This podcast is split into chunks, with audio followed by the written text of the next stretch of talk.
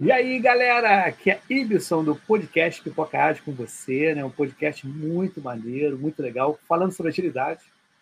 O podcast ele nasceu em dezembro de 2019, uma ideia de um camarada chamado Conrado Caon, tá? pelo LinkedIn. Ele assistiu o vídeo que na jornada colaborativa do professor Muniz, né, eu participei como voluntário, foi para tirar foto lá, eu tinha um evento que eu fazia aqui no Rio de Janeiro, que o podcast é do Rio de Janeiro, é carioca. Aí o que, acontece? O evento que eu fazia aqui no Rio era almoço app. O almoço app era um almoço para falar de agilidade, que as pessoas que não podiam assistir meetups de noite, elas iam para a gente conversar, para imitar, fazer network. É muito legal aqui. Fiz acho que quatro a cinco, e fiz em São Paulo também um. Tá? E eu falei com o Muniz, né, da Jornada Colaborativa, pô, queria falar sobre o almoço app nessa jornada. Ele falou, faz o seguinte, quando você estiver sorteando, você fala sobre Meetup. Aí, pô, toquei uma bagunça, uma confusão, brinquei muito nos sorteios. E simplesmente, num dos sorteios, eu sorteei lá, estava sorteando curso, camisa, bolsa. Aí, brincando, eu falei assim: olha, tem um curso maravilhoso aqui que é como fazer pipoca ágil. Aí o pessoal riu pra caramba, foi aquela confusão. Todo... Ah! Aí eu postei isso no LinkedIn. Acho que foi no domingo, postei no domingo. Aí na segunda eu vi, esse camarada, o Conrado Caon, comentou: Pô, o Y daria um, belíssimo host de um podcast voltado à agilidade. falei, cara, o que é podcast? Nem sabia que era podcast, não sabia nada mesmo. Aí eu olhei assim falei, cara, beleza, vi que tem o Anchor, né, que é essa ferramenta do Spotify, em que eu produzo o, o, o podcast. Aí o que, que acontece? Eu falei, pô, vou fazer isso. E qual o nome que eu vou dar para essa parada? Aí eu lembrei justamente dessa piada, né? dessa, dessa coisa que eu falei, essa gracinha lá do como fazer pipocagem. Falei, cara, vai ser pipocagem. E simplesmente a insegurança era grande na época, em que eu pedi os amigos, que são treinadores, a galera que dá curso, certificações, o tema todo, as pessoas é, falarem expectativas de um podcast totalmente desvinculado, assim, totalmente é, amador, né? Ainda continua amador, tá? É, e totalmente orgânico, continua orgânico, tá? sobre um podcast falando sobre agilidade. Aí foram mais de 10 ou 15, eu acho, episódios somente de expectativas. Olha a insegurança que eu estava tendo, para ver se ia dar certo ou não. No início foi criticado muito, me criticaram demais, sabe? Várias críticas, né? Até participei de um grupo no WhatsApp que nego. Eu tive que sair, cara, que me usou tanto. Ah, pipocar, você vai pipocar meu sistema, meu projeto todo, você não vai. Ele criticou demais. Mas tudo bem, a gente é resiliente, a gente é insistente, né? E foi. E eu comecei a convidar os amigos, e no início era presencial mesmo, assim, mas eu pegava o. Não era online, né? não era live, eu pegava pelo celular, eu, eu perguntava pelo celular e a galera estava na minha frente assim, eles respondiam e fazia esse sincronismo. Depois veio a pandemia, eu falei, caramba, como é que vai ser? Aí eu falei, caramba, aí pô, é fogo, cara. Aí tinha que ser pelo WhatsApp. Eu escrevia as perguntas, ou ditava, o camarada, né, o convidado, ó, pergunta, resposta da pergunta 1. Aí falava. E eu tinha que fazer a edição disso. Cara, era brabo fazer edição, cara. Muito custoso. Tudo no celular. Cara, era penoso demais. Até que um dia, a Ana G. Soares, eu mandei para ela, ela falou, pô, isso, era oito, sete e meia da noite, no sábado, é, sábado, justamente depois da jornada colaborativa, de uma das jornadas. Aí ela mandou mensagem, isso, olha só, eu posso te mandar as mensagens agora? Falei, não, Ana, não precisa mandar mensagem agora. Você está com tempo? Vamos fazer pelo Zoom. Aí foi a primeira pessoa, assim, né, que, que celebridade, vamos dizer assim, né, pessoa conhecida, a gente fazer essa maneira de ser, não era online, né, era gravado, mas eu falando com as pessoas diretamente, aí eu gostei, abri o canal no, do Pipocagem no YouTube. Hoje em dia, o Pipocagem, né, ele está com 31, quase 32 mil acessos, com dois, com, eu estou em 37 países, eu estou também com 221 episódios, tá? E que mais? É, nos Estados Unidos eu estou mais de 27 estados, quase chegando a 30 estados, os Estados Unidos estão com 50 estados, né? Então, é uma coisa bem legal. E eu tenho convidado bastante gente e é interessante que eu convido pessoas famosas, não famosas e pessoas que estão no dia a dia, né? Como é amigo meu aí, o Jorge Proise, inclusive ele trabalha na empresa que eu estou. O meu convidado também trabalha na empresa que eu estou trabalhando, a GFT. E o que, que acontece? É, a gente fica na trincheira aqui, cara. Eu, eu acho que o Jorge Proise tem um podcast falando isso. Então a gente fica aqui no chão de fábrica, no, realmente o que, que acontece no dia a dia de uma jornada, de um agilista, de uma pessoa. E o tema de hoje é justamente falando um dos itens, né, uma das coisas, uma das, das unidades, vamos dizer assim, de que a gente tem que saber, né? Tanto todo mundo que participa de uma squad ágil tem que estar por dentro do que são critérios de aceite, tá? A gente vai contextualizar, e meu convidado vai chegar e vai contextualizar com a gente, a gente vai debater sobre isso, um bate-papo super solto, tá? Mas eu quero mandar um abraço para o Daniel Nunes, da DNA Ágil, que é meu patrocinador oficial, que ele proporciona essa transmissão ao vivo no Facebook, no LinkedIn e no próprio canal no YouTube, tá? E eu quero também mandar um grande abraço para o Fabrício Laguna e o professor Locoselli, que nós somos do IIBA, né? Instituto Internacional de Análise de Negócios. Tá? Eu sou diretor de marketing, lá, comunicação e marketing. Ontem eu estava lá um papo de negócio com eles, mas eu faltou luz em casa, tem um problema sério. Beleza, então. Já tem uma galera aqui, tá? O espectador, mas eu quero chamar o convidado, ele está muito tempo esperando aí, não é bom não. Esperando. Então quero chamar o Paulo, nosso amigo Paulo. Ele é também da GFT. Tá? Paulo, meu camarada, meu, muito boa noite para você. Consegue te desmutar o microfone? Ah, opa, peraí, eu que mutei. Fala, meu camarada, se apresente para a galera do Tocaixa aí. Olá, Ibson. Boa noite, tudo bem? Boa noite a todos aí presentes. Prazer estar com você, batendo esse papo aí. Você estava falando, eu estava pensando aqui, eu estava escutando, né? Se eu me encaixo nessa, nessa parte dos desconhecidos, dos conhecidos ou dos trincheiros, né? Porque fiquei pensando, é, tô onde será nessa lista aí? Mas tudo faz, onde a gente estiver, tá bom. A gente está na trincheira, cara. Sabe por quê? Sabe o que aconteceu? Teve gente aqui que comentou. Olha como é que é o lance do pipoca. Um cara comentou aqui sobre agilidade, que não conhecia a GP tradicional. Eu convidei ele para vir aqui no Pipocagem, a gente fez o episódio, ele perguntando para mim sobre agilidade. Aí eu chamei um outro amigo meu, Zé Bonifácio. Então nós dois falamos para ter até né, questões diferentes e tudo.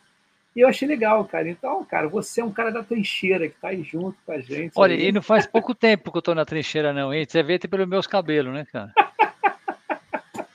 É, eu também estou um tempinho nessa, nessa, nessa transição permanente, né? Cada hora é um momento, né, cara? Mas conta um pouco da sua vida, Paulo, para a galera que está te escutando aí, está te vendo. Quem é você? Quem é o Paulo? Bom, vamos lá. É... Bom, eu estou aí já na, nesse, nesse mundo aí de tecnologia há bastante tempo, né? Eu, desde a época que, quando você falava que trabalhava com tecnologia, as pessoas ligavam para você. Você pode vir aqui instalar TV para mim, ligar a TV no videocassete, né? Porque isso aí era tecnologia no passado, né? Então, já trabalhei com, com dev, comecei minha vida com dev, é, ainda menino, era bem novo. Desenvolvi durante um total aí uns 18 anos, quase 18, pouco mais de 15 anos como desenvolvedor. Depois fui para uma. Aí eu comecei a trabalhar em consultoria, mas uma consultoria que tinha um produto próprio seu, né? Que vendia, na verdade, vendia os produtos, implementava tipo de um RP. Aí já fui para uma área de produto, comecei a trabalhar na área de produto nessa, nessa empresa. Fiquei lá bastante tempo também na área de produto e passei, tive umas aventuras aí na minha carreira também durante uns dois anos gerenciando uma área de training, né? Então cuidava de, de training da, da galera toda. Experimentei aí uma, uma jornada de quase dois anos como comercial, fui diretor comercial de uma empresa de implantação de RP também. Mas o meu negócio, assim, que mais os últimos anos e o que eu gosto bastante é produto. Eu venho trabalhando com produto há muito tempo e estou na GFT aí desde 2009, começo de 2019, desculpa, quase três anos, né? Já trabalhei em empresas de mercado grande, já trabalhei em startup, já trabalhei em startup que quebrou, que não aguentou. E na comunidade aí com agilidade, eu já estou trabalhando com agilidade há uns bons aí 14 anos, mais ou menos, 2006, 2007. É, criei um, fui um founder do Meetup Scrum aplicado, né? Fiquei lá com, além de founder, coordenei durante um bom tempo. Depois eu passei lá para a galera cuidar Participo aí também da jornada colaborativa, você falou agora há pouco do Muniz, né, grande amigo, tem um capítulo aí em dois livros da jornada, tem um outro capítulo também de um livro aí mais acadêmico, quando fiz o mestrado, e pô, gosto aí de ficar com os amigos, sou casado, tenho duas filhas, já fiz bastante atividade esportiva, já joguei futebol na prefeitura, já joguei vôlei em clube, já fiz campeonato de ciclismo, tem várias histórias aí mais divertidas um pouco do que critério de aceite. que bom, né? Maneiríssimo. É legal quando você falou um pouco da vida pessoal, né? Porque às vezes as pessoas só querem faz... falar sobre as muletas sociais, né? No caso, transformado isso, daquilo. É um gozado que eu, eu fui numa. Eu fui host de um outro podcast, não lembro agora qual o nome agora. Quarentena Business. É isso aí, Quarentena Business. Eu era o host, né? Tipo assim, só que eram dois ou três convidados. E a Andressa Fogel, ela era a, a, dona, vamos dizer assim, e ela comandava lá, e eu era mais ou menos 10 perguntas e tudo. E tinha um convidado que justamente falava isso, olha, sem as minhas moletas sociais. Aí eu sou um cara legal, bacana, curto, aberto esporte. Cara, eu achei bacana. A gente tem que falar sobre isso.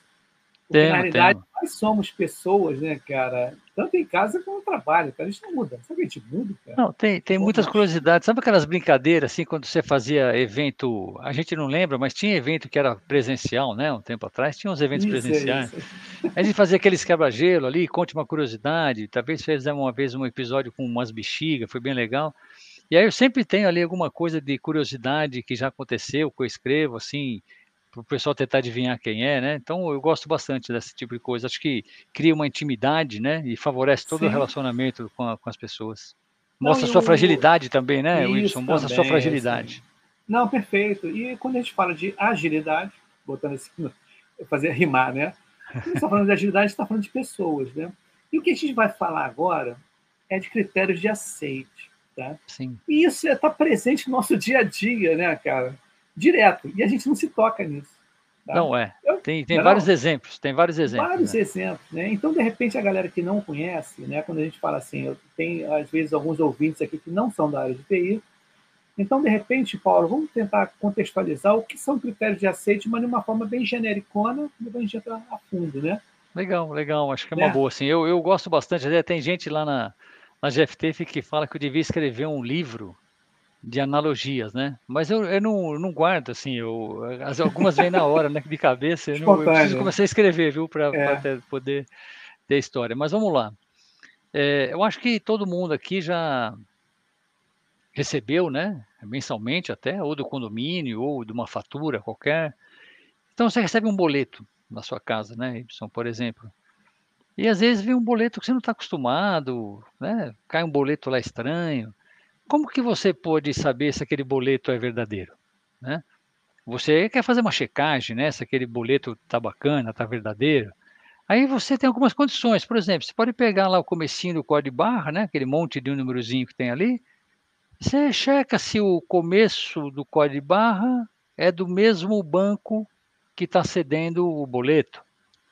Né? Então você fez uma validação ali para checar, né? Para conferir se aquele assunto que deveria estar assim para te garantir que era um boleto verdadeiro é de fato verdadeiro. Depois que você digita o código barra lá no aplicativo ou faz a leitura, tem outra condição, você dá uma olhadinha se o CNPJ, né, o CPF que aparece do favorecido no aplicativo, é o mesmo CNPJ que está no boleto impresso. Né? Se você tiver um pouco mais de habilidade, aí não é todo mundo, né? O último bloco do código barra os quatro primeiros dígitos é a data, ninguém sabe daquilo lá porque é uma data com formato diferente. Então, 8048, por exemplo, é um dia qualquer que a gente não sabe. 8049 é o dia seguinte, né? é um padrão do código barra. Então, você parte algumas coisas ali para checar. Se tudo isso der certo, é porque o boleto é verdadeiro. E aí você paga, né? Então, você fez alguns critérios de aceite para identificar se o boleto é verdadeiro. Então, o critério de aceite te dá essa garantia de que você está fazendo o que era esperado, vamos dizer assim. Sim, sim. E no contexto da agilidade, quando a gente fala agilidade, né, a gente fala né, no mundo de gerar artefatos. Né? A gente, quando chega a critérios de aceite, ele faz parte de um artefato que a gente né, e, e gera, tá? a gente cria esse artefato que é a história do usuário. Né? Exatamente. E as histórias usuárias é, um, é como o próprio nome diz, né? Ele descreve uma funcionalidade tá? uma, uma, não uma ideia, mas o que, que o usuário quer.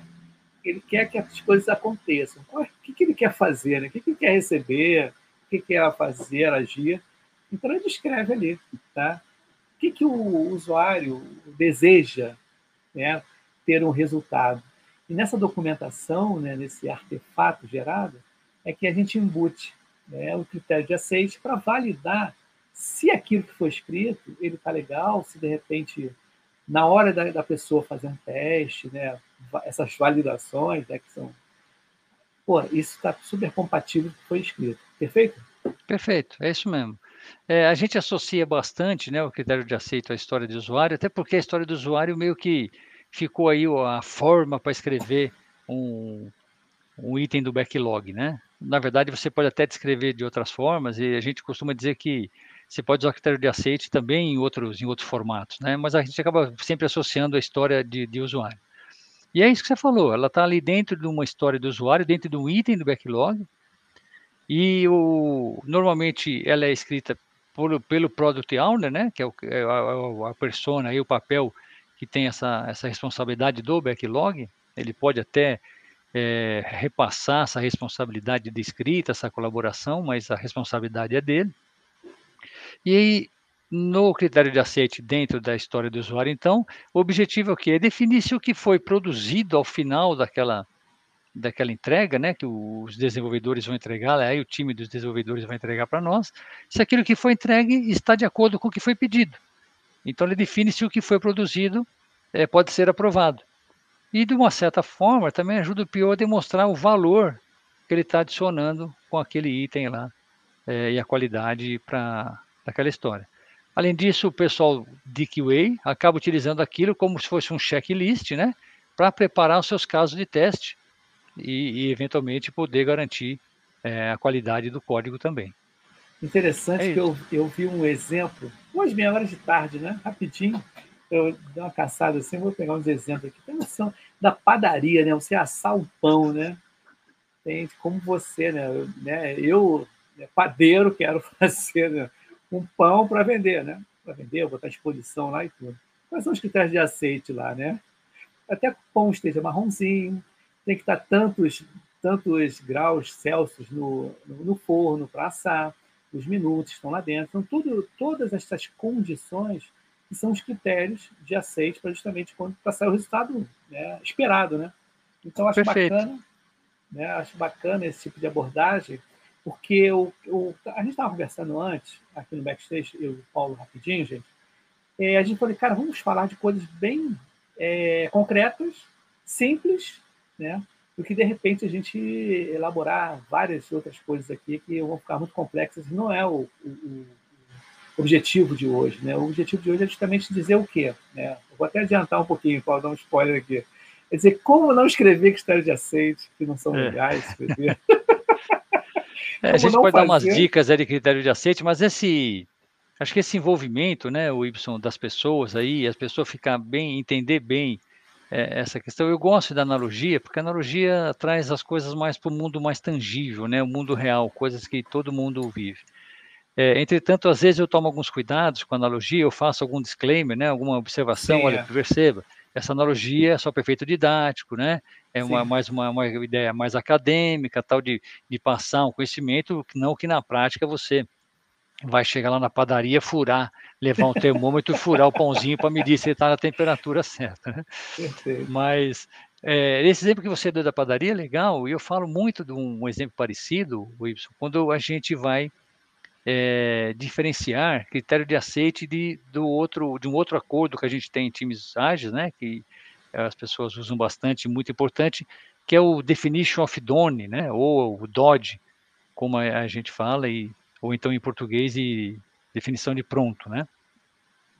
As pessoas confundem, né, algumas pessoas confundem o que é critério de aceite e o que é def definition of done, né? Uma definição de pronto. Aí eu dou um exemplo parecido com esse seu aí, né? Eu tenho um, um casozinho que vira e mexe, eu, eu falo, que inclusive o do treinamento de Product Owner e tal.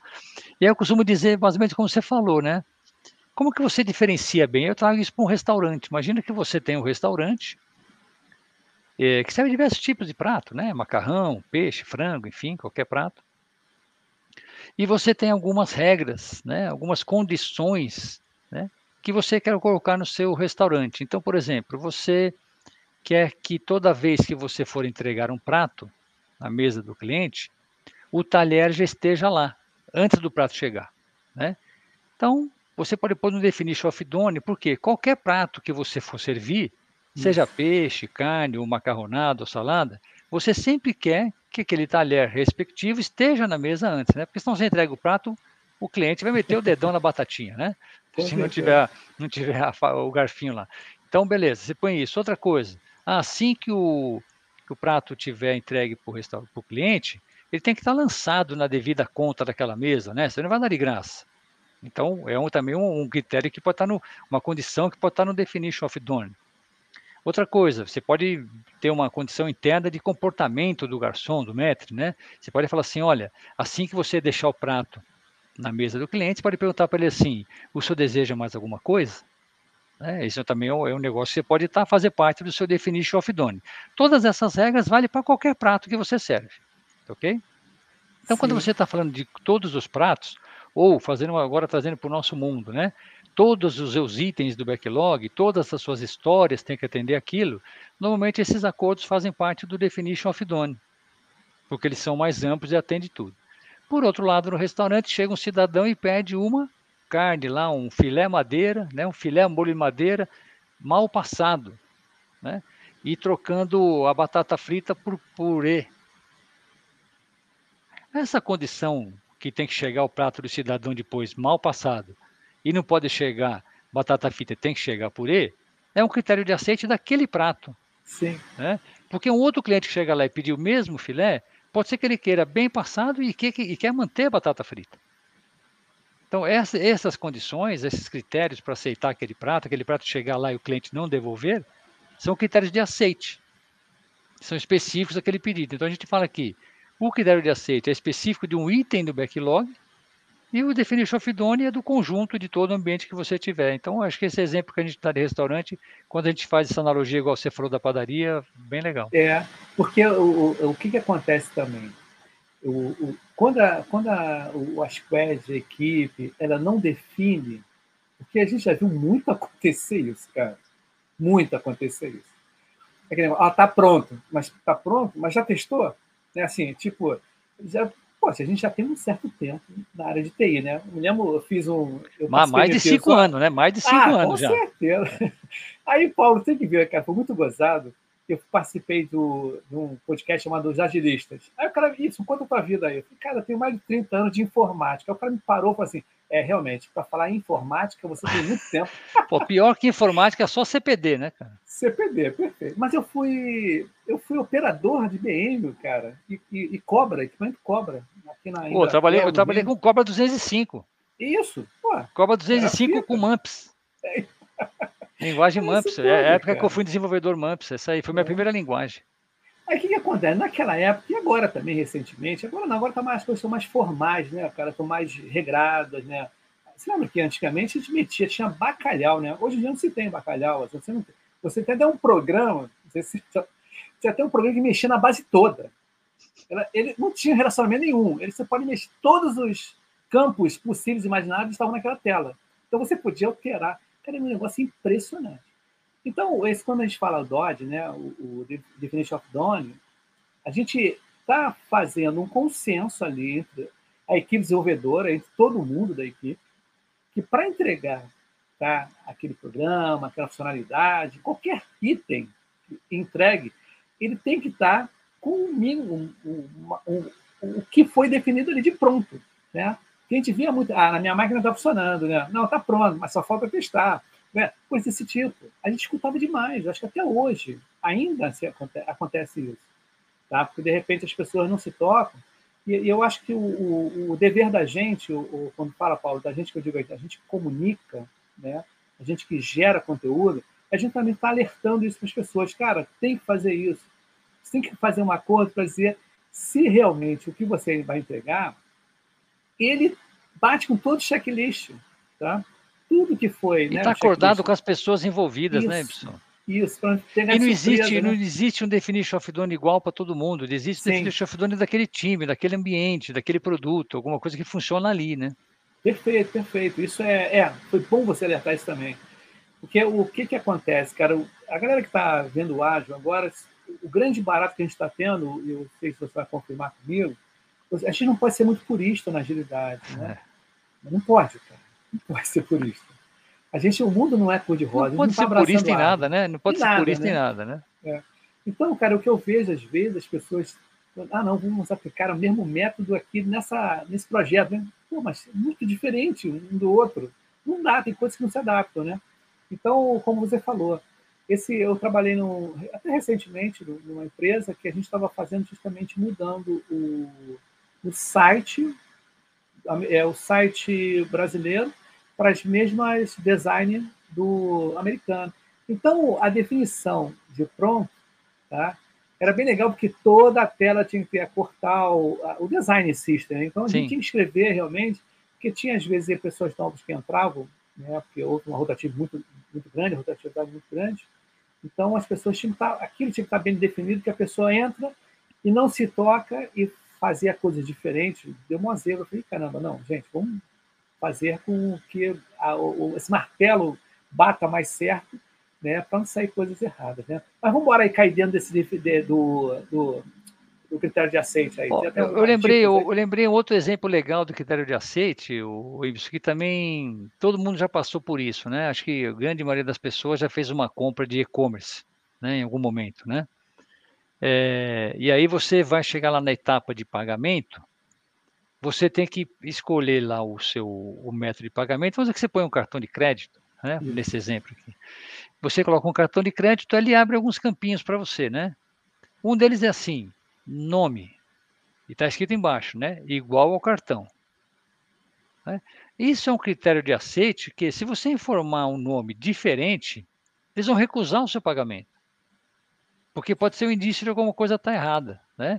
Então, ali, quem escreveu isso daí, é, essa história para fazer aquele pagamento, possivelmente devia ter um critério de aceite lá que falava assim: o nome digitado pelo comprador no site deve ser igual ao mesmo nome obtido na API da operadora de cartão de crédito. Porque senão não bate. A data do vencimento, aquele outro códigozinho atrás, e tudo isso é checado contra uma base verdadeira, sendo diferente, compra recusada, né? Não, não bate. Então, ali, quando foi feito aquilo, foi feito um critério de aceite para provar aquela funcionalidade lá, aquela tela daquele jeito. E esses exemplos são bem reais, né, cara? Que é do dia a dia da gente, né? ainda mais agora na pandemia. Do dia a dia, é. é. Acabei de comprar semana passada. É, semana agora acabei de comprar também. Todo mundo está comprando e-commerce, não tem jeito, né? E é mas legal, foi... né? Assim, é. a gente acaba fugindo, a gente tem que tomar cuidado para não fugir do assunto aqui, mas é, temos curiosidade. Né? Tá Esse negócio que a gente está falando agora, cara, assim, eu sempre vejo que a gente tem uma, uma, uma tendência, né, no mercado, nas trincheiras, como a gente diz, né, das pessoas quererem é, criar padrões para tudo, né, como você falou, e fazer sempre tudo igual. Às vezes a pessoa vai fazer um produto, né, ou um, um sistema qualquer, a primeira coisa que a gente tende a querer fazer é cadastro de usuário. Né? E às vezes você não precisa de um cadastro de usuário. Né? Eu já fiz compras em sites de e-commerce que não tem cadastro. Sim. Você faz um cadastro lá, você põe seus dados na hora, seu e-mail, e pede um código de autenticação no e-mail no celular, fala que você é você mesmo que está comprando. Enfim, tem outras, outras formas de autenticação ali daquela, daquela veracidade e não tem cadastro do usuário, não tem um cadastro naquele site. Né? E, então a gente às vezes fica sempre forçando esse negócio, então isso é uma coisa bacana que a gente poderia aproveitar aqui, a não, turma que está conosco, né? E porque isso é bacana também. A gente às vezes fica preocupado muito em seguir sempre aqueles passos: cadastro de usuário, cadastro de produto, cadastro de cliente, cadastro sei o quê. Aí passa cinco anos e você só está fazendo cadastro, né? E não entregou, não, não, não vendeu não nada. É. Não. então, às vezes, tem que tomar cuidado com isso também. Cara, eu tenho, ser mais tem uma passagem que aconteceu comigo. É assim, né? Eu trabalhei numa empresa também de telefônica. Até falei com o Manuel, Manuel, hum, essa empresa aí do Rio, telefônica, com duas letrinhas. Essa né? telefônica né? aí da época do orelhão do orelhão cor de abóbora, hein? Isso aí. Aí o que, que acontece? Da ficha, né?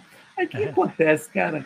Aí eu, eu, a gente estava testando a parte de, de pagamento, tá? área de pagamento. Aí eu falei, cara, vou dar um, brainstorm, um brainstorm aí, né? Do, é, não, é benchmark, vários. Aí eu entrei numa loja que eu gosto, e eu já comprava coisas lá, e eu vi um botão novo. Aí eu separei uma bota, eu gosto de bota, né? Assim, bota de, de trekking, né? Uhum. Falei, pô, legal aqui esse botão, e compre agora, eu compro imediatamente, um negócio assim, cara. Eu falei, ah, vamos ver como é que é. Cara, quando eu digitei, pum, na hora, não teve nenhum questionamento. Não teve nenhum questionamento. E caramba, comprei. Que veio assim, compra efetuada. Não teve, porque eu já estava cadastrado, né? Eu estava testando, falei, cara, que botão era esse? O cara foi muito gozado. Aí eu liguei o cartão. Olha só. Aí eu liguei, olha, olha, é, eu vou fazer uma Eu comprei compra. sem querer. É, acabei comprando, querendo, mas meio que sem querer, né? Aí a garota falou assim: olha só, foi o senhor comprou mesmo? Ah, foi, eu queria ver se cancela. Não, não pode cancelar para esse telefone. Se você tivesse falado, olha, aconteceu uma fraude, aí você já poderia cancelar, eu poderia cancelar para você. Ah, tem que ligar. Eu falei, ah, não, falei assim, vou ligar nada, não, vou ficar com o, essa bota né, de track. Vou ficar, vou ficar com a bota, vou ficar com a bota. Esse cadastro foi muito rápido, cara. Isso aí foi pá! E bola. Mas é, é são várias técnicas de, de conseguir o, o produto, né? Bom, vamos tentar falar de, uma, de umas dicas aí de, Sim. de critério de aceite, né? Eu acho que uma coisa boa assim que você tem que ver, alguns são mais básicos, né? Alguns são um pouquinho mais elaborados, mas por exemplo, uma dica que você pode levar em consideração é a quantidade de critérios de aceite, né? Numa história. Então, se tiver nenhum, já está errado. Né? Não é possível você ter uma história né, sem nenhum critério de aceite. Então, isso aqui é uma dica, assim, né? Tem que ter algum critério de aceite. Né? Não pense em ignorar critérios de aceite. É, a, ignorar critério de aceite vai custar caro. Né? Vai acabar custando caro no final. Porque você tem aquele cone, né? Que a gente sabe que é o, como a gente sabe a questão de quanto custa uma, uma correção, é. uma manutenção, é. né? Quanto mais próximo do desenvolvimento, mais barato é corrigir qualquer coisa, né? Se você deixar para estourar uma situação, um erro lá em produção, vai custar bem mais caro. Então, acho que essa é uma, uma dica boa. E outra é o um número muito excessivo, né? Quando você passa a ter um número muito grande de critérios de aceite, pode ser que isso seja uma, um alerta, né? Um, um smells aí de que a sua história pode estar grande. Sim, isso aí. Né? E aí a gente vai acabar entrando depois, pode ser o papo de outro dia, ou se der tempo a gente fala hoje de quebra de história, essas coisas todas. Sim, mas sim. se o critério de aceite for, tiver muito critério de aceite, eu acho que é um bom sinal. Né? Aí o pessoal às vezes me pergunta, ô Paulo, mas quantos critérios de aceite? Tudo depende, né, Y? A gente, nessa vida aí, a gente, é, tudo depende, né? É porque mas, é, tem uns benchmarks, assim, 20 critérios de aceite, passou de 20, cara, pelo menos acende a luz. Não, com certeza. É. E o cara não pode. Eu, uma das coisas que eu acho que dá problema é o cara pensar que o critério de aceite vai fazer com que os critérios de aceite sejam os testes. Entendeu? Porque de repente o cara, o testador, ele, tem, ele quer, como até você falou do cartão de crédito, tem que preencher o nome tudo bem. Mas o, o, cara que vai pegar critérios de aceite e fazer o QI, né, o, o QA, né, o cara que vai fazer, ele vai chegar, pegar esse crédito de aceite e vai refinar, botar muito mais argumentos Muito dentro. mais casos de teste. Eu, eu é, dou uns exemplos desses também. É. É. Ah, você pega um exemplo simples, né? Por exemplo, você vai falar assim, ó. Ah, você tem um preenchimento que o valor é um campo numérico e tem que estar tá preenchido com valor entre 100 e 150. Você pode escrever um critério de aceite simples assim, né? Se você não estiver usando é. teste automatizado, nada, você vai escrever um critério de aceite mais textual. Você pode colocar lá, ah, o valor informado deve estar entre 100 e 150 reais. Caso contrário, fornecer a mensagem de valor indevido ou a mensagem adequada para aquela situação. Se escreveu uma linha. Mas numa situação dessa, normalmente, quando o pessoal vai quebrar isso em, cenários de teste, dá no mínimo cinco cenários, né? Quando é sim, é valores. O pessoal sim, costuma é. testar ali os limites inferiores e superiores, né? Fora do limite, certo, dentro do é. limite, no meio, acima do limite superior. Quer dizer, tem, tem quatro, cinco condições ali, né? Nesse caso e a gente escreve uma linha. Então, não tem uma relação direta também de critério de aceite para cenário de teste. Você lembrou bem, bem é. Porque as pessoas às vezes confundem, né? Esse lance de chegar e, ah, vou escrever tudo. Então, não é tudo, como você falou, né? Engloba, mas de uma maneira bem geral, né? Porque não adianta também você botar todas as, as, as opções, né? Para fazer todos os cenários possíveis. Você sabe que o de teste vai fazer. Mas olha só, o, o Paulo, rapidinho, antes de, de você co completar, até ia pedir antes, eu queria dar um, um, um valor aqui na audiência da galera. Vou botar Opa. o pessoal aqui para falar, olha só. Vamos lá, legal, o Cláudio legal. Miranda, live do Ibis é certeza de bom conteúdo. Muito obrigado. Né? Tem, tem, que valorizar a grande audiência aqui. A Érica Schneider, é Schneider que se fala, né? Schneider, boa, né? É, a Érica, um abraço, Érica. A Érica é do nosso time lá também, uma boa, boa, boa menina. Eu vou chamar ela para a gente conversar aqui também no Pipoca também. Érica, vê se é. aceita, Érica. Eu vou mandar um, um Teams é. para você. É, Érica é pessoa muito querida, hein? O, o Cláudio Miranda de novo, dando boa noite. O Fabiano Bonvino, boa noite. O Sérgio Serrano Filho, Pô, boa Sérgio, noite. Sérgio, Sérgio tem umas histórias boas também aí. Um abraço aí, é? Sérgio. Que legal, maneiro. Olha, Paulo sabe tudo de culinária também. Que legal, né? E, e, a, e, a, galera, e a, a Érica falou assim, usei muita ficha de orelhão. É isso aí, né, cara? A tecnologia passa, né? Mas pode dar continuidade aí, tem que dar valor à audiência, a audiência tá bom. Isso aí, isso aí. E, bom, outra coisa que eu acho importante no critério de aceite, o Y, ver o que, que você pensa disso daí, é, eles têm que ser escritos antes do desenvolvimento, né, cara? Antes da implementação. Sim. É, ele faz parte do processo de escrita de um item de backlog, né? E, e é um momento bom também de enriquecer é durante os refinamentos, né? A gente tem que aproveitar a riqueza do refinamento. Nesses esses eventos que a gente tem, nessas né, cerimônias, às vezes as, as, pessoas perdem a chance da riqueza que eles oferecem, né? Eu, eu falei já algumas vezes que, por exemplo, tirando a questão de estimar e não estimar, que esse assunto é estimate e não estimate dá conversa para três horas, né? Fora, fora as tomates que vão voar. Mas quando você trabalha numa situação que, que tem estimativa, por exemplo, a, além do, do objetivo principal ali da estimativa, de dar, é, ver se você cabe aqui dentro da sua iteração, etc., tem um ganho, por exemplo, na estimativa, naquela cerimônia, que é inigualável. Quanto conhecimento você gera ali principalmente quando uma estimativa é diferente. Sim. Né?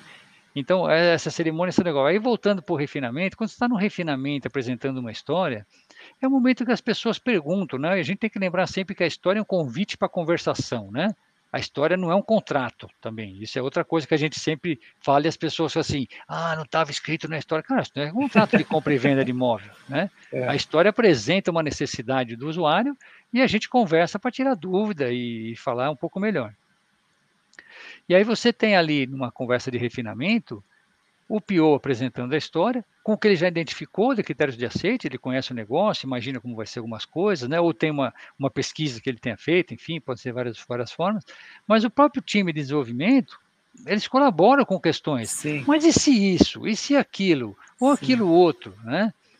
Então, aquilo lá enriquece também uma discussão. Então, a gente tem que aproveitar o que a gente ganha no refinamento.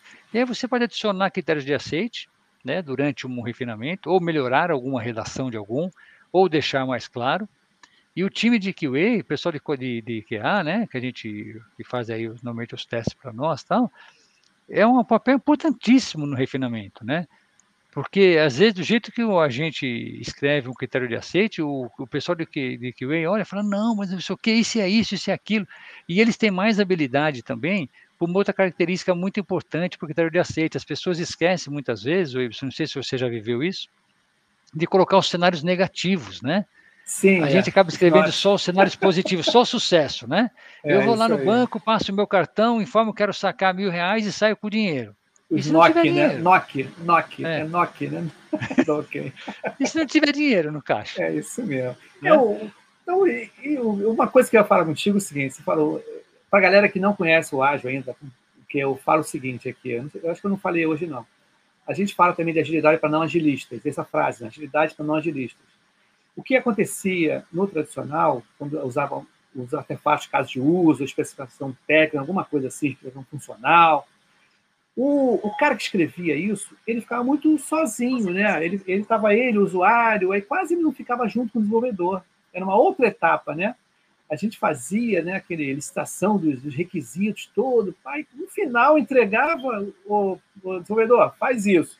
Aí o cara cheio de dúvida, pô, tirava dúvida dessa. Hoje, com a agilidade, né, é, com essa, esses métodos, esses frameworks, né, no caso do Scrum, que a gente, esse, quando você fala nessa dessa sessão, né, que era, era grooming, que agora não pode ser mais grooming, né, por conta da, da analogia com outra, uma outra situação, que é o refinamento, a gente está todo mundo junto. Porque o desenvolvedor, tanto o Scrum Master também, ele tem que estar perto ali, e como você tem, falou, tem. né? Todo mundo ali conversando e dá uns insights legais. Pô. De repente você está vendo só de um lado do negócio, mas tecnicamente não vai ser válido, não pode acontecer. Olha, isso aqui não dá para acontecer dessa forma. Né? Então, acho que a gente, eu acho que esse, esse, esse contato com as pessoas, né, para quem não veio do ágil, cara, a gente vai ter muito, conversar muito desenvolvimento, porque a gente é daquele tempo, né, Paulo, que a gente fazia tudo e mandava para a fábrica de software. E é que se resolve com a documentação aí? A própria, até essa divisão de front e back não existia, né? Sim, não, nem o X é. tinha. O X todo mundo, todo mundo era full stack lá. Hum quando a gente desenvolvia ali no passadão, nos primórdios aí do nosso tempo de desenvolvedor, todo mundo a era full fazia né? protótipo, né? fazia tudo, tela, fazia tudo, né? Programava e tudo. Eu trabalhei, eu programei também em COBOL e Natra da base, né? Muito tempo. E não tinha um cara de design, não tinha, porque também aquela tela não dá para ter design, né? Só colunas, né? É, aquela tela de fósforo verde não dava para ter design, não. Até não, não tem mesmo. É cabeçalho e, pô, faz... Cara, hoje em dia programar tem várias ferramentas, é, é, o conjunto é muito grande. Antigamente, a gente falava com a lógica, né? De, pô, você contar a linha, cabeçalho, quebrar a linha, contador. Cara, era uma loucura aquilo, cara. Não é, é a gente, a gente evoluiu muito, né? Aliás, a tecnologia no geral, né? Até quando você fala Sim. de tecnologia de medicina, tecnologia de carro, né? Sim. É, evoluiu de uma forma astronômica, assim. Não, muito, com muito certeza. Recurso. Tem outro comentário aqui, só para a gente fechar. Ó, Renata Ferreira, meu sonho é ser igual ao Paulo quando crescer. Renatinha. Ei, Renata, minha, eu sou, sou fã da Renata, é uma profissional ah, exemplar, cara. Um exemplo. Que legal, muito bacana, boa mesmo, né? muito boa. É bacana no, no YouTube, o podcast no YouTube, né? É porque tem essa interação com o público. Eu acho legal isso. Eu me amarro, cara. Por isso que eu, eu vou depois eu tiro o som daqui para o podcast. Mas esse é live ao vivo aqui, a gente falando com as pessoas, é sensacional. Mas vamos é, dar o toque aí, vamos dar o toque aí. Vamos seguir mais um pouquinho de algumas dicas aí. Outra coisa que eu acho legal, além dessa questão de, é, de negativo, é você talvez tenha alguns critérios de aceite que você indica no critério casos de aprovação e alguns critérios de aceite de não aprovação, né? Você, você pode ter alguns casos assim, só aceitar valores tal, e alguns pode ser o valor informado não pode, então você pode indicar no critério de aceite situações de, aceite, de aprovação e situações também de reprovação. Né? Acho que as duas são, são reais. E aí eu Sim. acho que inclui também critérios não funcionais, né? A gente sempre falava aí do, no passado, esse número era mais forte um pouco, os Non-Functional Requirements, né? O NFR e tal. Isso. É, isso faz parte do critério de aceite. Se você pegar, por exemplo, várias pessoas aí que falam de sete dimensões, né? Que tem especialistas é. aí, pessoas muito boas de sete dimensões. É, você tem lá aquelas coluninhas, né?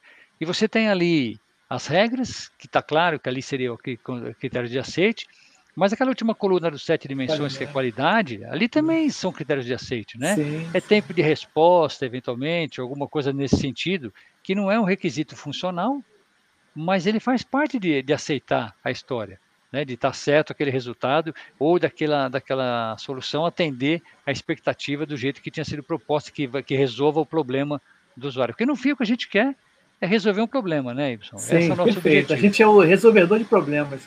É, não podemos criar outro, não. A gente tem que resolver o problema. É verdade. Eu tenho um mosquitinho aqui, cara, mano, cara. Choveu aqui no Rio aí, acho que ontem, choveu pra caramba.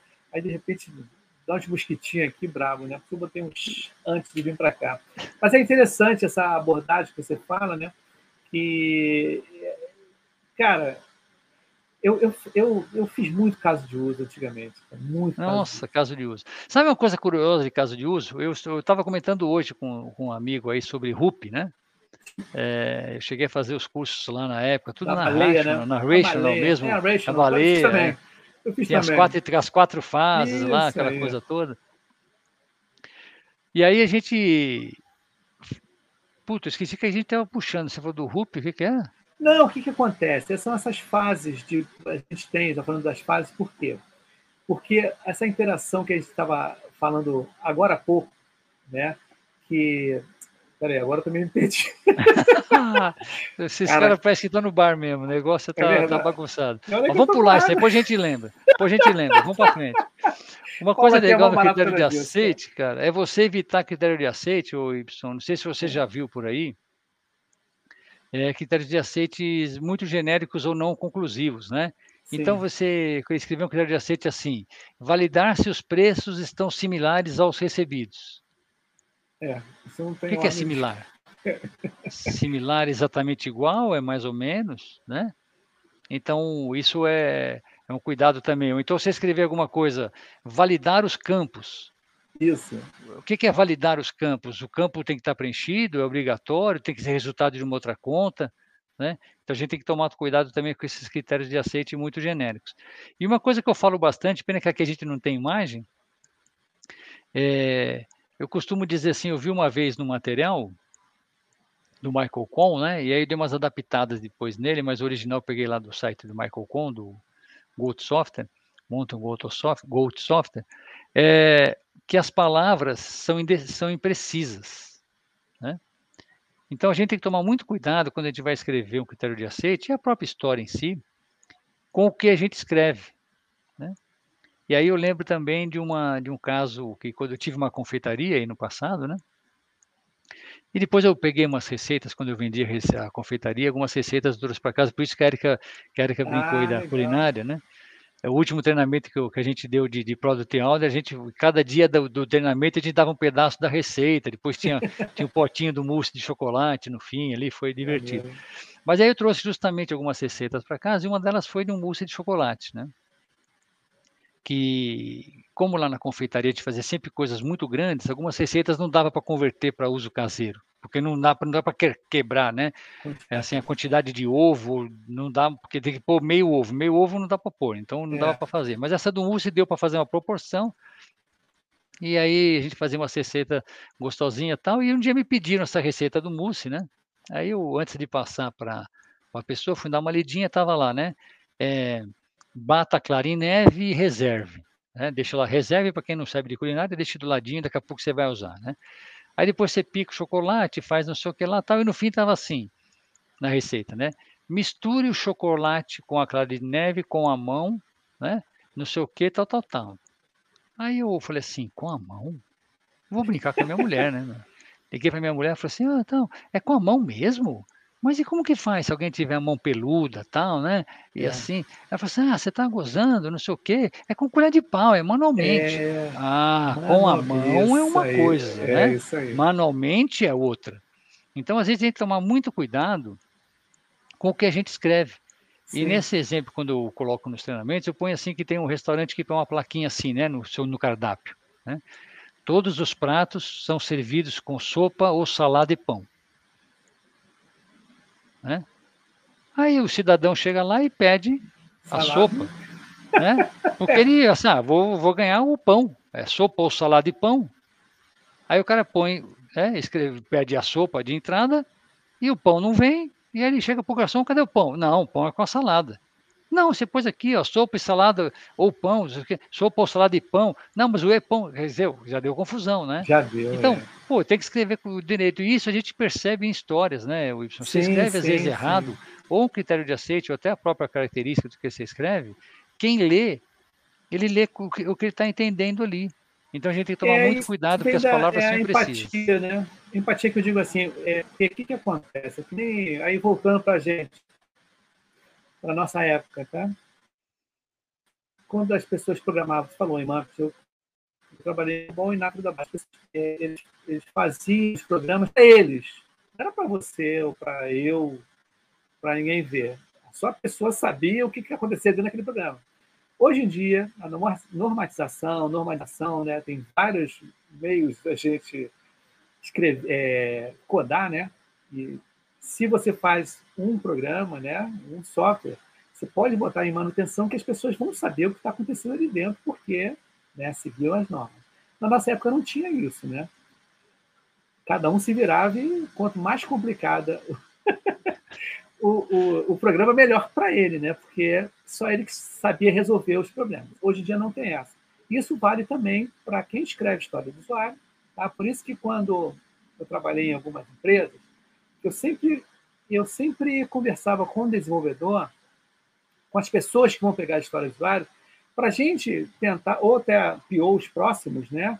E como é que vocês estão escrevendo as histórias? Qual é o padrão que vocês estão usando, que costumam usar os desenvolvedores aqui? Porque não adianta eu chegar sem conversar com ninguém e começar a colocar vários nomes, né? É, não e de adianta. repente, não adianta, amigo. Eu tinha, eu tinha um amigo meu que programava, ele fazia, em vez de fazer a programação com campos elementares, né? O cara fazia uma matriz de três dimensões, o cara botava. Cara, era um negócio assim absurdamente complexo. Ele botava Fibonacci e tudo, um negócio meio louco. Poderia se resolver mais simples, mas ele queria fechar. Então, não existe, né, hoje, para a pessoa ser, né? A gente tem que estar sempre pensando em quem vai usar aquilo e quem vai fazer a manutenção e quem vai pegar para ler, tá? que antigamente não tinha esse, esse, essa preocupação, né? Então acho que hoje em dia esse negócio está bem, tá bem enganjado, né? As pessoas são diferentes, né, Ibson? Então, se Sim. as pessoas são diferentes, os ambientes são diferentes, né? As Com condições são certeza. diferentes, o jeito que você escreve, o formato que você vai escrever, se você vai. E até o produto, às vezes, você pode ter algum produto que o formato história de usuário não atenda bem. Sim, Né? Você pode Com escrever no certeza. Job Story em vez de Use Story. Enfim, Sim. você pode escrever de outras formas um requisito ali, né? um item funcional do seu backlog. Então, a gente tem que entender sempre o contexto, as pessoas que estão ali, porque faz toda a diferença. Ó, tem mais gente aqui, ó. O Bruno Ferreira, esse cara é o marketing aqui do, do Pipocast. Inclusive, hoje eu estou em falta com ele. Bruno, já estou melhor, já tomei a segunda dose, a AstraZeneca. Ontem deu uma febrezinha, meu braço ficou mal pra caramba, cara. Tipo, horrível, assim, fiquei malzão, tanto na primeira dose como na segunda. A gente vai ter que conversar, porque, Paulo, até vou dar um spoiler aqui. Vou ver se eu consigo fazer em novembro um World Summit Pipoca Ágil. Como eu tô conhecendo Não, uma galera pô, vai ser fora. divertido, vai ser divertido. É, vai ser alguma coisa assim, tipo num sábado, pegar o sábado todo. É, eu vou ver aí. Ele está me dando apoio, a gente vai conversar, que ele mora perto aqui de casa, a gente vai conversar sobre isso. Agora tem outra pessoa aqui, ó, o Fabiano aqui, ó. Ah, vocês diz- diziam sobre sete dimensões e critérios não funcionais. Ah, é isso aí. Ele É. pra gente. É a sétima coluna lá, né, o Fabiano? é Isso nosso aí. famoso qualidade. Normalmente as pessoas chamam aquela sétima coluna de sete dimensões de qualidade ali. É porque a gente entrou naquele lance do RUP, né? Da, da baleia, que no final eu quero o teste. Né? Isso, no Então- final, que era o teste. É. que era o teste. Eu trabalhei numa, num banco grandão aqui, era RUP mesmo, bem pesado. E o que, que acontece? Os casos de uso eram formatados para. Era, esqueci o nome agora, o modelo, era um framework, né, em que o caso de uso tinha é, é, é, top e detalhe, detalhe. É, ele, tinha, ele tinha uma introdução, ele tinha um cenário Isso aí. positivo e o cenário alternativo. Não, não, não era o basicão, não. Não era esse básico. Não é o, o, o principal, o alternativo e o exceção, não. Ele tinha um formato bem diferente. Tá? Esses aí eram os artesanais. Porque, teoricamente, eles queriam fazer uma documentação que não precisava conversar com o desenvolvedor. Aí os casos de uso tinham o quê? Cabeçalho e detalhe. Cabeçalho, detalhe, sei lá quantos. E os artesanais é o que a gente conhece, né? Caramba, não deu certo, claro, né? Então, essa aproximação que a gente tem agora, né? Quem é PO aí, quem quer ser PO, quem quer é, desenvolvedor, né, que vai vir aí gente da GFT, desenvolvedor, hein? Esse, esse mês. Vai vir também, Legal. rapaz. É. O Alan, vou até dar um spoilerzinho aqui, a gente conversou dessa. Ele botou uma. Ele, ele fez no LinkedIn, cara, ele fez uma provocação bem legal. Ele falou assim, Y, perguntaram para mim se eu era desenvolvedor ou agilista. Isso também dá pano para manga. É, Quando fala muito em agilidade, fala muito no Scrum Master, no PO, é. no Agile Coach, né? O desenvolvimento fica assim, ah, time de desenvolvimento. Tanto que o Scrum Guide deu uma... Todo mundo é desenvolvimento, né? Mas a gente vai falar também sobre isso. Não, mas o, o- eu acho que o Direto. desenvolvedor, o QA, é, faz parte do- do- de todo mundo, tá todo mundo junto nesse negócio, né? Não, sim. É, não existe uma pessoa ser agilista e o outro não. Na verdade, Não, a gente tem papéis diferentes ali. sim. Um é centroavante, né? O outro é goleiro, o outro é meio campo. E tá todo mundo jogando futebol. E aqui Não, tá e todo eu- mundo fazendo agilidade. Não, e a agilidade não é só o framework nem os papéis em si, mas é o comportamento das pessoas. É a forma, mundo né? É o, é o- colaborativo, é o né? modelo, é. é um modelo pessoal colaborativo, transparente, né? O cara, pô, tá sempre ligado ali, ajudando o outro. Não, não aquele lance, ó, já fiz a minha parte. A, a culpa é de todo mundo, cara. Nós somos uma equipe aqui. É. Esse já fiz a minha parte, eu lembro bastante daquele desenho que o pessoal manda, um barquinho, né? Tem quatro pessoas no barco, o barco afundando assim, cheio de água que está furado. Aí um fala, os que estão lá atrás, fala assim, no alto, né? Porque o barco está afundando, assim. Os que estão em cima falam assim, vamos lá ajudar eles a tirar água. Eu não, tá do lado deles o furo. Né?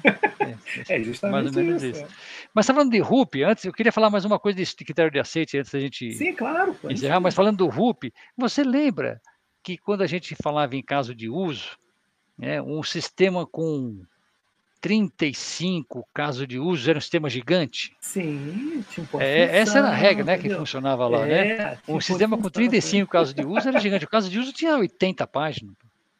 Não, eu trabalhei no. Eu tenho até essa documentação até hoje, cara. Não vou dizer de onde é, mas quem já. Eu escutei. Inclusive, vai vir um rapaz, e semana que vem vai vir aqui. Ele é GP agora, a gente trabalhou junto no lugar. Um caso de. Eu, eu, eu trabalhei na folha de pagamento. Um caso de uso tinha, acho que 98. É? 98 fluxos alternativos. Essa dá, dá, uma, eu dou um spoiler, é uma pagadoria, né? A folha é, de pagadoria. pagadoria. Mas eu queria falar um pouquinho mais do critério de aceite, claro. porque uma, uma coisa que a gente vem experimentando, o Ibson, não sei se você tem visto muito ou não, é, eu, eu, eu vi isso aí há algum tempinho e eu tenho estimulado bastante e eu tenho visto bons resultados, né? Que é você criar cenários dentro do caso de teste, né? Então, muitas vezes você pega uma história e tem 20 cenários de teste, e às vezes o, o, eles se confundem entre eles, ou então você tem um, um, critério de aceite muito extenso, com muita combinação de situações lá dentro. Se o campo A não sei o que tal, mas também o campo T não sei o que, mas foi negativo do outro, pô, fica uma confusão, né? Então, o que, que a gente tem, que eu tenho estimulado, a gente tem visto com algumas pessoas aí, alguns product owners que trabalham, alguns times, a gente tem feito meio que cenários, né? Você, Sim. claro que o número de cenários vai depender da história que você está escrevendo, enfim, mas você cria um cenário assim e dá um nome para o cenário, né? E ali você coloca cinco, seis critérios de aceite para aquele cenário. Aí depois você faz o cenário e põe outro critério de aceite para um outro cenário. Vezes a gente dá um exemplo. Um vai virar um BDD, não vai? Não vira um BDD isso. Pode facilitar, mas eu digo assim, ó, imagina que você tivesse uma história que você está incluindo um cadastro de funcionário. Né? E você pode incluir funcionário com dependentes ou sem dependentes. Né? E aí você escreve muito critério de aceite. Você podia pôr um cenário, funcionários sem, é, sem filhos, sem dependentes. Sim. As regras para aceite é essa. Há funcionários com dependentes. Todas as de cima porque o cara fazer um carro normal, mas essas específicas para dependentes. Quando a gente tem feito dessa forma, tem facilitado os testes, né? tem facilitado o entendimento da situação, na discussão, no refinamento, né? e tende também a ficar assim, a aumentar a chance de, de sucesso no desenvolvimento. E além de quebrar, uma coisa que eu acho que é importante, ainda que você não, não quebre em cenários, mas uma coisa muito importante que a gente tem feito também é você numerar os critérios de aceite, né? Sim, é. Eles serem um, dois, três, é. ou um A, um B, porque senão fica aquele negócio depois, né? Ah, ah sabe aquele critério de aceite do valor é maior que 35, é. não está passando? Aí você nunca mais acha o que está aquilo, fica uma documentação pobre, né, feia. É, e então, acho que legal que a gente sempre... que tem itens, que tem até o próprio backlog também, cara, se der para numerar ou botar uma chave, alguma coisa assim, para porque antigamente é, esse, o número no caso de uso era muito importante também, né? Era tipo, era, a gente trabalhou com Requisite Pro, com DOR, isso tudo né, o, o Enterprise. Era o famoso UC32, é o caso de uso 32. Aí para não, não ficar diferente, para não ficar CU, né? Então ele botou, vamos fazer use story mesmo. Use case, era use case, né? É use case, use é, case. desculpa, use case. É para não ficar. CU, né? Então você botar. Eu achava assim, eu ficava, pô, ninguém botou CU aí, né? Pô, é caso de uso, por que. É, use case, pô, é, é para usar pô, o nome original. Para ficar bacana, para não dar aquela pejorativo, uma coisa ruim, né? O mosquitinho está aqui. Olha só, o, o Paulo, tem, o negócio é o seguinte, a gente está com 58 minutos aqui, cara, chegando já próximo, né? Vamos embora aí, vamos embora ver os critérios. Tem mais algum. Cara, não, tá... que, de, assim, para esse papo, assim, acho que se a gente seguir essas condições, acho que são, já estão bem legais, né?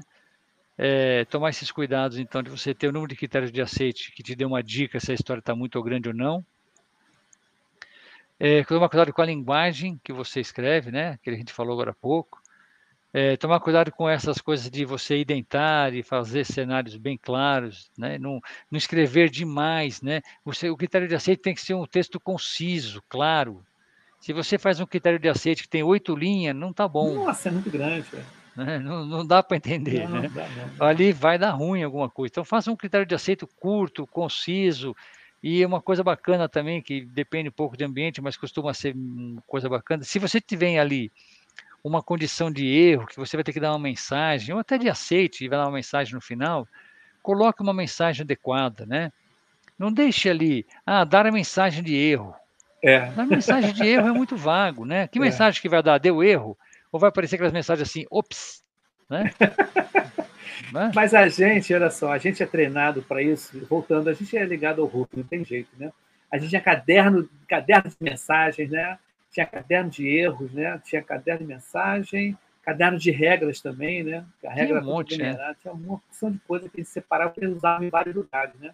Mas hoje o, o, erro também, né? Os sistemas aí estão todos eles com o erro tal, né? Mas a pessoa tem que ficar esperta, né? E botar o erro. É, eu acho que a, a, gente tem que se comunicar bem. Aí eu lembro, eu tenho um PPTzinho que às vezes eu uso com várias situações, né? Como a mensagem é importante.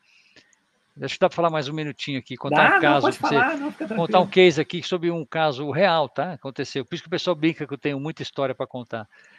Uma pessoa teve um problema aí com o IPTU, né? E nem sabia. O IPTU de um imóvel dele caiu lá numa dívida ativa. É, e essa pessoa não tem mais computador, só tem celular e não estava conseguindo baixar o boleto que ele recebeu lá da intimação para pagar, né?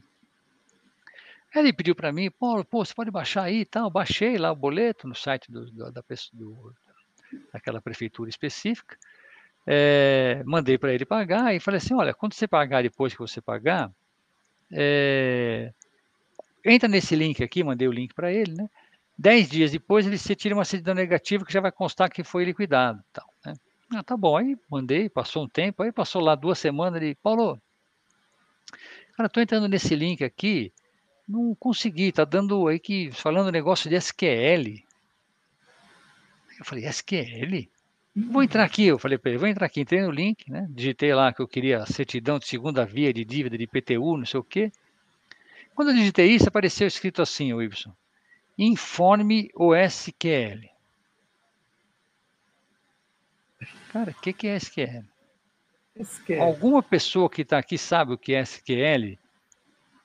Ninguém sabe, cara. É, você pagou um IPTU e o cara está pedindo SQL. SQL. Né? Aí a gente que é mais, já mais rodado, né? Falei assim, eu vou sacanear esse número aqui, cara. Comecei a digitar um monte de número no campo lá, né? Ele foi formatando o campo, encheu o campo assim, não dava para preencher mais, dei enviar.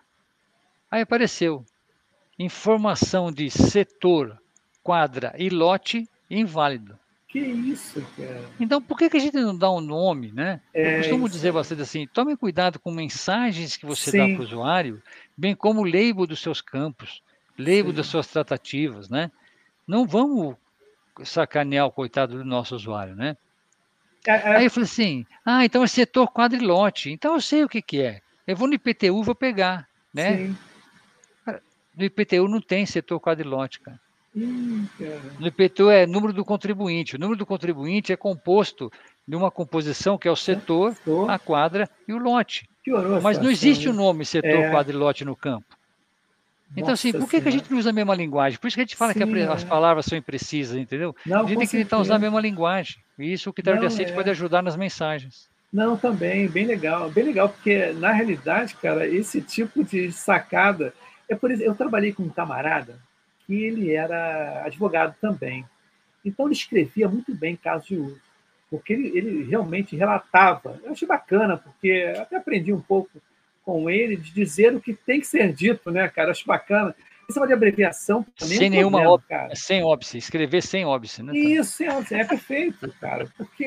Coisa de advogado, sem óbice. Não, é, não, com certeza, porque na realidade, cara, esse negócio de abreviação é um problema sério. Né? E pô, o cara, de repente, chegou lá, ficou na. na, na ah, vou, vou, fazer aqui rapidinho. Isso aí passou por, pelo. O usuário não viu isso. Isso botou em produção e mandou brasa, me entregou o projeto. Entregou o projeto, com certeza.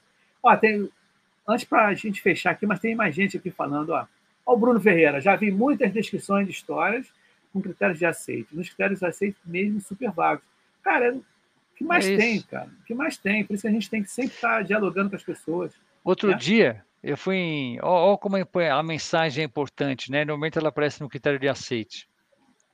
É um caso também que eu conto, às vezes tem até uns prints. Eu fui em fazer um voo, isso há mais de um ano e meio, né? Ainda era antes da pandemia. Eu estava fazendo um projeto no Rio uma época, fiquei uns três, quatro meses no Rio, e voltava toda segunda e sexta, porque eu sou de São Paulo. Aí um dia eu estou lá, tal, para fazer o check-in eletrônico aqui, né? Web check-in aqui, entrei no aplicativo, digitei lá, sobrenome, pá, pus meu sobrenome, código de embarque, pus aqui o código da, da o reserva, tá, tá, tá, mandei lá, é, não foi possível fazer o seu check-in. Como assim não foi possível fazer o seu check-in? Aí eu falei, tá fora do ar, né, meu? Pensei, pela mensagem, não foi é. possível fazer o seu check-in? Tá fora do ar, cara. Desliguei o computador, né? Quase, tava quase saindo já correndo. Falei, cara, deixa eu tentar de novo. Aí eu digitei. Só que aí quando eu digitei, eu percebi que eu tinha digitado o código errado da reserva. Eu troquei no teclado ah, é? ali o Z com X quando eu fui digitar. Sim. Então a mensagem não era essa, né? Sim. A mensagem era código do reserva é incompatível, não existe para esse não sobrenome. Existe, inválido. É. É? E não, não foi possível informar. Então, é esse cuidado que a gente tem que ter quando a gente escreve uma um critério de aceite e coloca a mensagem de erro que a gente vai dar para o nosso usuário, né? Isso é não, importante ficar bem atento. Com certeza. Cara, foi muito bom hoje, hein? Bem legal, gostei pra caramba. Passa rápido demais, ser, né? Vou dar um spoiler. É isso aí, cara. Sabe, eu falei até com o Manuel Pimentel, falei, Manuel Pimentel, sabe qual é a hora que vai acabar? Quando começa a dar fome, cara.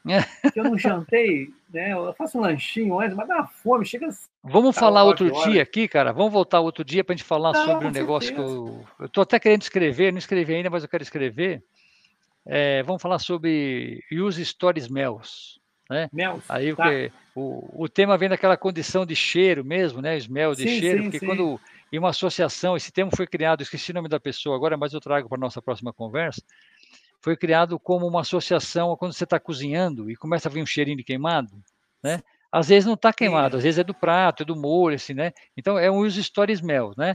Cheiros que talvez você possa ter o um indicativo que alguma coisa está dando errado na sua história. Então a gente fala disso Ai, de repente num próximo momento aí. Vamos ver se a gente faz outro não, dia. Com certeza, não. Eu, eu justamente ia fazer um spoiler aqui para a galera para a gente manter, tipo assim, um dia durante o mês, aí a gente fazer, voltar várias vezes. As pessoas que vêm aqui sempre voltam, cara.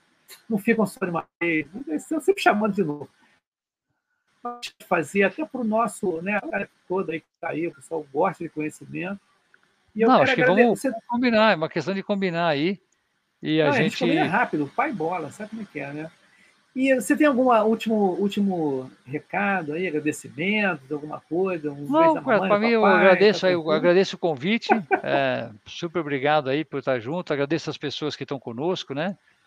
Que ó, nos tem prestigiam aí. mensagem, ó. A Érica de novo aqui, ó. Show, Paulo Y. Que legal, né? Bacana. É, agradeço aí as pessoas que estão conosco. Isso é, é bem legal mesmo estar aqui ó, com a gente. Fabiano, ó, foi bem produtivo. Obrigado.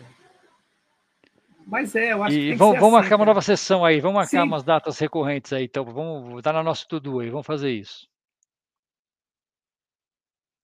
Deu uma congelada no seu, no seu som aí, no seu, na sua internet. Isso aí. É isso aí. Mas não sai correndo agora, não. Vou terminar aqui, vou ficar só dois minutinhos aí. A Renata.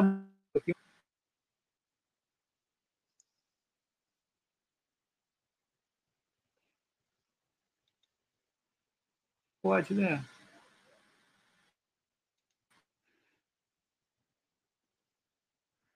Conterrâneo, carioca, carioca, é isso aí. É, Beleza. É. Mas tipo um pouquinho, gente.